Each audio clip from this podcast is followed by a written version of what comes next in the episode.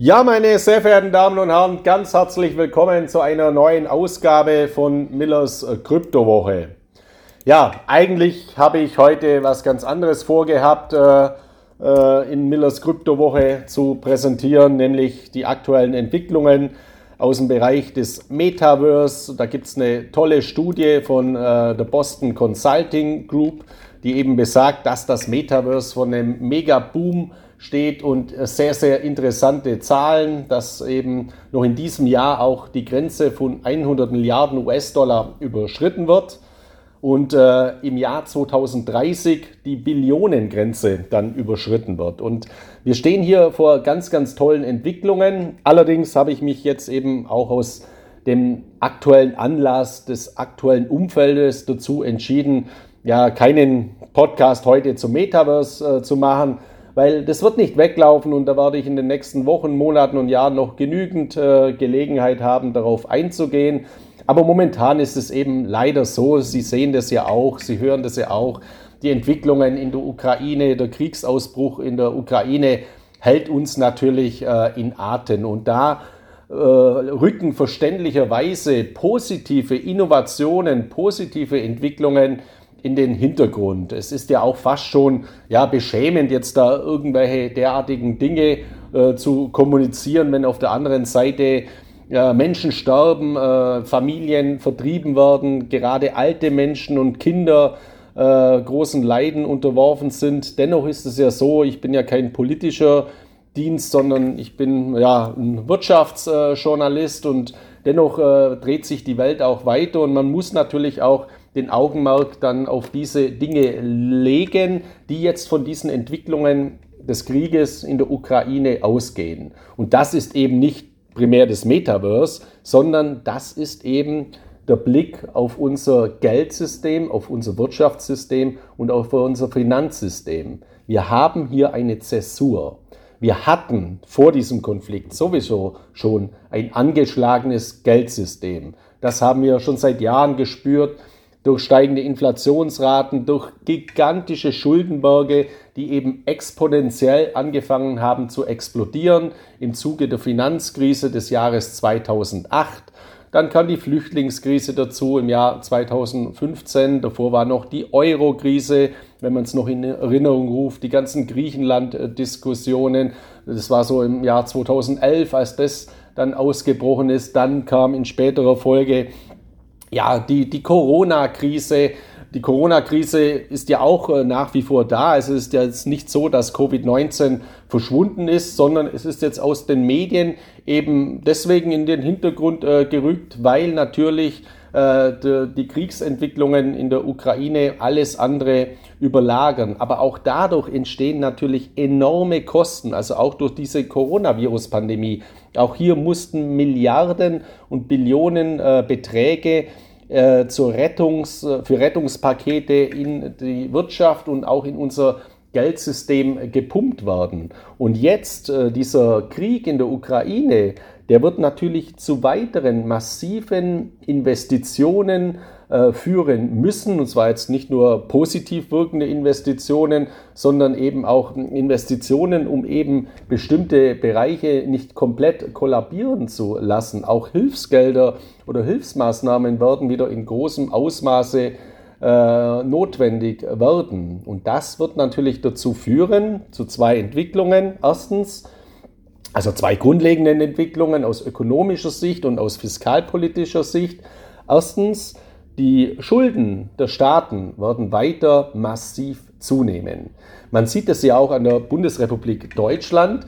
Wir zaubern ja praktisch jetzt aus dem Hut auf einmal einen Sonderetat in Form eines Treuhandfonds oder in Form eines Treuhand-Sondervermögens von 100 Milliarden Euro, die wir in die Rüstung pumpen, also ins Militär äh, pumpen zur ja, Wiederaufrüstung äh, oder man kann fast schon sagen zur Sanierung äh, der Bundeswehr.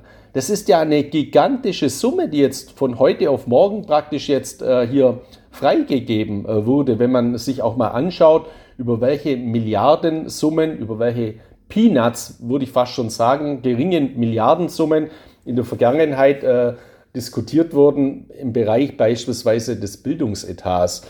Oder äh, im Bereich des Forschungs- und Entwicklungsetats für die Bundesrepublik äh, Deutschland. Das sind Minisummen, die sind aber ganz, ganz wichtig für die Zukunftsfähigkeit eines Landes. Jetzt wird es eben so sein, dass neue Hilfsmaßnahmen weit über diese 100 Milliarden Euro hinaus äh, auch noch fällig äh, werden und die Staatsschulden werden eben weiter ganz, ganz massiv zunehmen. Bei den Notenbanken ist es so, äh, hier wurde ja erwartet, noch vor kurzem, dass aufgrund der exorbitant steigenden Inflationszahlen eben die Notenbanken gezwungen sind, die Zinswende einzuleiten, die Zinsen zu erhöhen und Liquidität aus den Märkten zu entziehen, eben ihre Bilanzen, die Notenbankbilanzen abzubauen, äh, weil eben ja, die Zinsen so, so stark äh, gestiegen sind und hier eben die Inflation in den Griff zu bekommen.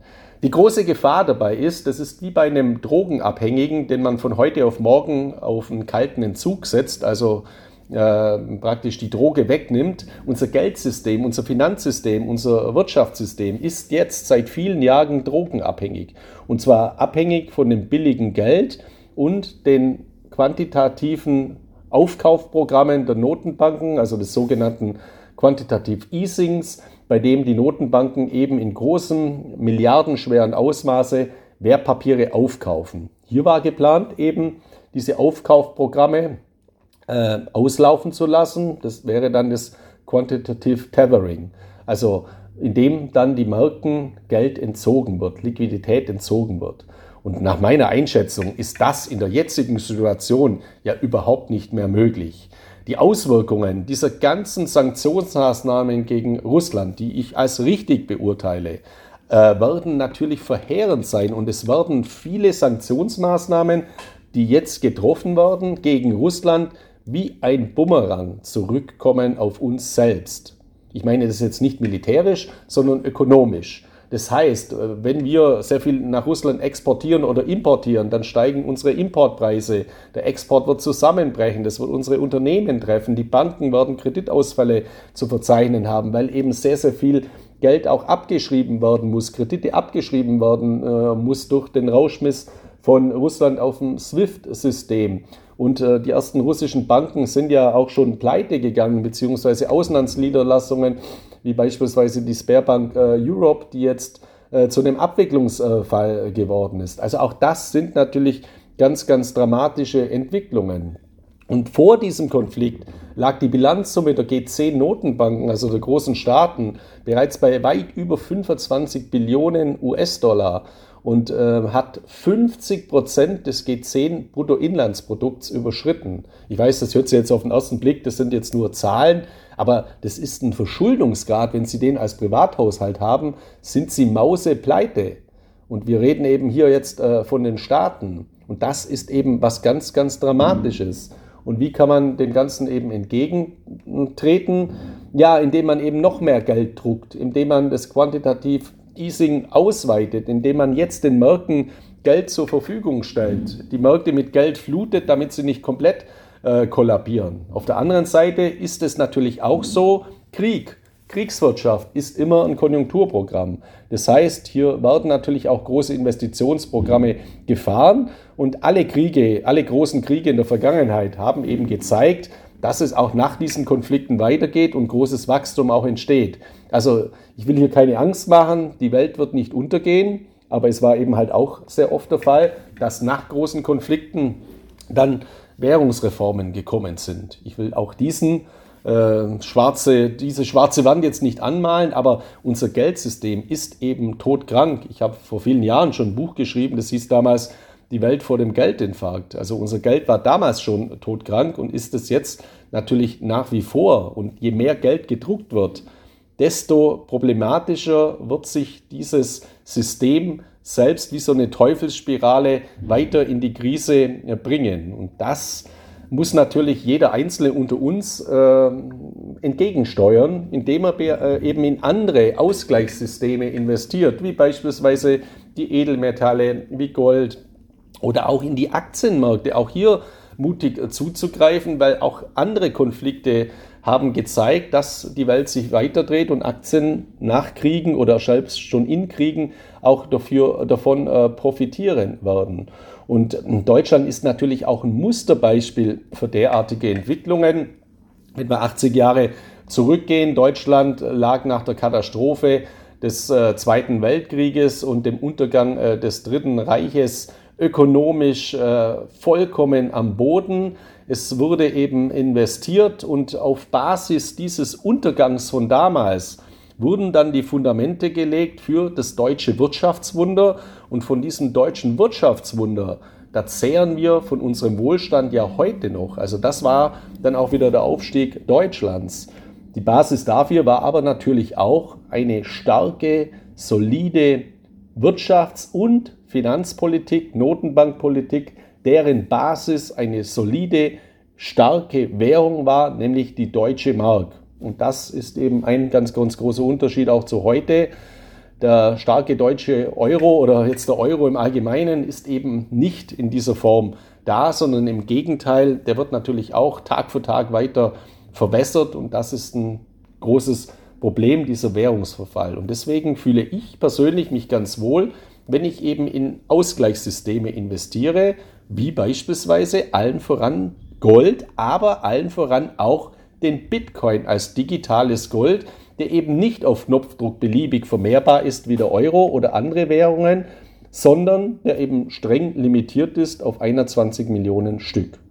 Und hier lohnt es sich auch mal, sich die Entwicklung der Fiat-Währungen in der Quantität und in den Relationen anzuschauen. Sie alle kennen natürlich die Internetseite coinmarketcap.com, bei der Sie eben einen Überblick haben über die Kryptowährungsmärkte Dort sehen Sie den Bitcoin aktuell mit einer Marktdominanz, also mit einer Marktkapitalisierung an allen Kryptowährungen von rund 43 Prozent. Also der Bitcoin ist nach wie vor der absolute Marktführer. Es gibt aber auch eine weitere Internetseite, eine, eine Schwesterseite kann man sagen, die heißt fiatmarketcap.com. Also Fiat Market Cap, Fiat-Währungen, Fiat, es werde, also es werde Licht. Äh, äh, Fiat-Währungen, die aus dem Nichts in diesem Sinne eben äh, geschöpft werden, wie unsere konventionellen Währungen, der Dollar, der Euro und so weiter, sind eben hier aufgeführt. Und da hat es jetzt eben aktuell eine sehr, sehr interessante Entwicklung auch gegeben auf fiatmarketcap.com. Trotzdem, dass der Bitcoin ja auch deutlich eingebrochen ist, äh, seit seinen Höchstkursen von fast äh, 70.000 Dollar hat der Bitcoin mittlerweile den russischen Rubel äh, überholt, weil dieser natürlich komplett kollabiert ist jetzt durch den Kriegsausbruch und die Wirtschaftssanktionen gegen Russland. Und der Bitcoin liegt jetzt eben auf fiatmarketcap.com mittlerweile an 14. Stelle. Und der russische Rubel ist eben deutlich abgeschmiert und liegt derzeit jetzt eben nur noch an 18. Äh, Stelle. An erster Stelle äh, liegt eben Übrigens nicht der, der, nicht der US-Dollar, wo man jetzt vielleicht äh, auf den ersten Blick erwarten könnte, sondern die chinesische Staatswährung, der Yuan bzw. der Renminbi, also je nachdem ob Inlandsbetrachtung oder Auslandsbetrachtung. Dann an zweiter Stelle der US-Dollar, an dritter Stelle der Euro, vierte Stelle japanische Yen, fünfte Stelle das britische Pfund. Und wenn man sich hier jetzt mal äh, die, die Relationen betrachten in Bezug auf die Bitcoin-Dominanz. Also ich habe es ja gerade gesagt, die Bitcoin-Dominanz an den Kryptowährungen beträgt hohe 43 Prozent. Der Bitcoin-Anteil, also die Bitcoin-Marktkapitalisierung in Relation zu den Fiat-Währungen, die sehen Sie auch auf dieser Internetseite fiatmarketcap.com oben rechts, die liegt derzeit bei 0,63 Prozent. Also der Bitcoin-Anteil liegt nur bei 0,63 Prozent. Und die Besonderheit ist jetzt natürlich hier, alle anderen Währungen, alle anderen Fiat-Währungen, die hier verzeichnet sind, die werden natürlich quantitativ mehr, weil sie ja gedruckt werden können. Die haben ja keine Limitierung. Die können in unbegrenzter, also in grundlegend unbegrenzter Quantität weiter gedruckt werden, wenn die Staaten eben Geld brauchen, um ihre ja, um ihre Probleme zu finanzieren, Investitionen äh, zu finanzieren, der Bitcoin aber nicht, weil er eben eine, weil der Bitcoin eben eine strenge Limitierung auf 21 Millionen Stück hat. Deswegen, selbst wenn diese Bitcoin-Dominanz von 0,63 Prozent so bleibt oder vielleicht nur in Anführungszeichen auf 1% ansteigt, wobei das ja fast eine Verdopplung wäre, dann könnte der Bitcoin dennoch gigantisch große Kursgewinne erzielen, weil ja alle anderen Währungen in ihrer Quantität nicht weniger werden, sondern deutlich mehr werden aufgrund der Schuldenpolitik, aufgrund des zinsbasierten Systemeffektes, aufgrund der expansiven Geldpolitik, die weiter expansiv bleiben muss, um eben dieses Geld- und Finanzsystem nicht in seiner Existenz zu gefährden und Dominoeffekte auslösen. Und wenn Sie dann immer in den Medien oder ähnlichem lesen, dass der Bitcoin angeblich so eine hochspekulative Zockerwährung oder ähnliches ist, ja, dann werden Sie sich bitte mal bewusst, wie denn die Parameter des Bitcoins sind mit Bezug auf seine Qualität und seine begrenzte Quantität, seine limitierte Quantität. Die limitierte Quantität, 21 Millionen Stück, ganz klar festgelegt. Großer Unterschied zu allen anderen Fiat-Währungen von US-Dollar, Euro, Yen und so weiter. Und dann natürlich die Qualität, dass jetzt nicht ein Politiker oder ein Notenbanker entscheidet, okay, jetzt fahren wir irgendeinen Zins hoch oder runter, jetzt kaufen wir Anleihen auf oder nicht, jetzt drucken wir neues Geld, sondern dass ein Algorithmus diese Entscheidungsprozesse übernimmt und dieser Algorithmus ist im White Paper von Satoshi Nakamoto im Programmcode des Bitcoin eben in seinem Ursprung festgelegt worden. Und dieser Algorithmus beinhaltet eben sogar einen Inflationsschutzeffekt über diesen Halving-Mechanismus, der eben alle vier Jahre äh, umgesetzt wird, dass eben alle vier Jahre die Mining Rewards, also die, die Erträge, die die Miner bekommen für das Mining von Bitcoin, halbiert werden. Und das führt eben dazu, dass die Inflationsrate des Bitcoin immer weiter sukzessive abnimmt und die Inflationsraten von Papiergeldwährungen eben unter Umständen exorbitant explodieren können. Genauso wie die Quantitäten, nämlich die Geldmengen, in dem fortlaufend neues Geld geschöpft wird, um eben die Probleme unserer Welt mit Geld eben versuchen zu lösen oder teilweise eben auch zu, zu kaschieren. Und wenn man sich diese Systematik eben bewusst macht, dann sieht man oder dann blickt man aus meiner Sicht eben gelassener auf die großen Kursschwankungen, die auch Kryptowährungen haben. Aber meine Angst ist eher, wobei ich es jetzt nicht Angst nennen würde, ich habe eigentlich vor nichts Angst in diesem Zusammenhang oder ich habe vielleicht auch Angst, dass jetzt ein Atomkrieg oder ähnliches ausgelöst wird, aber das liegt ja nicht in meiner Hand. Ähm, äh, und das muss man dann so nehmen, wie es ist. Und man darf ja auch jetzt nicht nur pessimistisch in die Zukunft gehen. Aber meine Sorge ist schon stärker, dass unser Geldsystem kollabiert. Und da habe ich persönlich eben ein hervorragendes Gefühl, dass ich weiß, okay, ich habe einen gewissen Anteil an Edelmetallen, wie beispielsweise Gold oder auch Silber in meinem Besitz. Und ich habe natürlich auch einen Anteil an Kryptowährungen, allen voran Bitcoin, aber auch andere, wie natürlich Ethereum und so weiter, in meinem Besitz, die eben hier ein komplett anderes System darstellen und komplett, ein komplett, äh, komplettes Ausgleichssystem darstellen zur Systematik von Fiat-Währungen. Und das führt dann bei mir dazu, dass ich ein ruhiges Gefühl habe, weil ich weiß, ich bin da diversifiziert. Ich bin ja ein Schwabe. Bei uns in Schwaben gibt es einen alten Spruch, der heißt, wer streut, rutscht nicht aus. Das gilt für den Winter. Wenn man also Salz streut, dann rutscht man nicht auf dem glatten Gehweg aus. Aber das gilt eben auch für die Kapitalanlage. Wer streut, rutscht nicht aus. Also wer diversifiziert, der hat immer bestimmte Bausteine, die schützend wirken. Und mir geben meine Bitcoin-Investments gerade in diesen absoluten turbulenten Phasen, die wir derzeit sehen, bei allen Schwankungen und Volatilitäten, die auch der Bitcoin natürlich hat, und der kann auch mal wieder deutlich einbrechen und so weiter. Aber das macht mich überhaupt nicht nervös, weil ich weiß, in unserer zentralistischen Welt, in der alles zentralisiert ist mittlerweile, alles miteinander verkoppelt und abhängig ist, macht es mir eben ein sehr, sehr gutes Gefühl zu wissen, ich habe auch dezentralisierte Komponenten in meinem Vermögensmanagement und deswegen würde ich den Bitcoin in diesem Zusammenhang eben im Gegensatz zu diesen ganzen Medienberichten nicht als Spekulationsobjekt oder Zocker Währung betrachten. Isoliert betrachtet kann man das durchaus sagen, aber konsolidiert betrachtet im Gesamtzusammenhang von Vermögenswerten bietet mir der Bitcoin Kapitalschutzfunktionen eben durch seine Ausgestaltung, Limitierung, Halving-Effekt, Algorithmus und vor allem natürlich durch seine Dezentralität. Und hier möchte ich Sie eben dafür sensibilisieren, werden Sie sich dieser wertvollen Effekte bitte bewusst, wenn Sie mal wieder irgendwo was hören oder lesen, ja, der Bitcoin ist nur irgendwelche Zahlen im PC oder ähnlichem. Das ist nicht der Fall. Wir müssen uns bewusst werden, der Bitcoin ist mittlerweile einer der mächtigsten, wenn nicht der mächtigste Algorithmus, den wir auf dieser Welt haben. Und wir vertrauen hier einem Algorithmus. Und dieses Vertrauen ist weltweit da. Genauso wie man eben Vertrauen hat in Gold, weil wir vertrauen ja auch seit Tausenden von Jahren in die Funktionalität von Gold. Und der Bitcoin hat eben aber nur noch, noch eine geringe Historie. Und dieses, dieses, ähm, ja, diese Thematik muss man eben bei den Menschen schärfen, dass ein Algorithmus einen enormen Wert haben kann. Und gerade jetzt auch bei diesen Verwerfungen sieht man ja auch, dass sehr viele Menschen auch in Bitcoin flüchten, weil sie eben hier nicht nur die Wertschutzfunktion haben, sondern eben auch Zahlungsverkehrsfunktionen nutzen können, wenn sie einen entsprechenden Bedarf haben.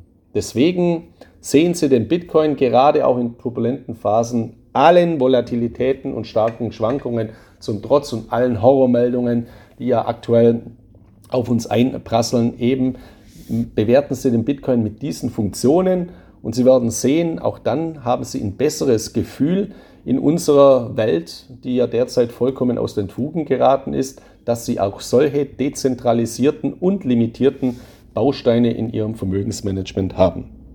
Ja, das in diesem Sinne aus dieser Woche zu meiner heutigen Ausgabe von Millers äh, Kryptowoche. Wie gesagt, ich hätte gerne ein anderes Thema gemacht, aber auch die Zeiten werden wieder kommen, wo man sich eben auf die Innovationen äh, der Kryptowährungen dann konzentrieren kann. Momentan sind eben die Zeiten so, dass man sich auf die Schutzfunktionen auch äh, von Kryptowährungen äh, ja, bewusst machen sollte.